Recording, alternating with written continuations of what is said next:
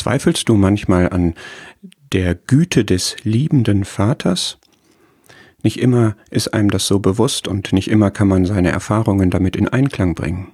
Dann ist es gut, wenn man einen festen Beweis hat und an genau den erinnert die Adventszeit, nämlich daran, dass Gott seinen Sohn in die Welt gesandt hat.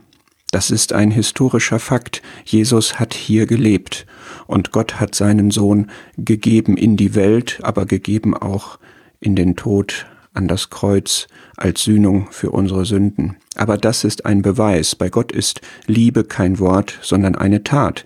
Liebe gibt. Liebe gibt das Gute. Er gab das Beste, sein Sohn, als Sühnung für unsere Sünden. Das hatten wir bitter nötig, das haben wir immer noch nötig, und es gibt keine andere Gabe, die uns da helfen kann. Ein schöneres und wertvolleres Geschenk gibt es nicht.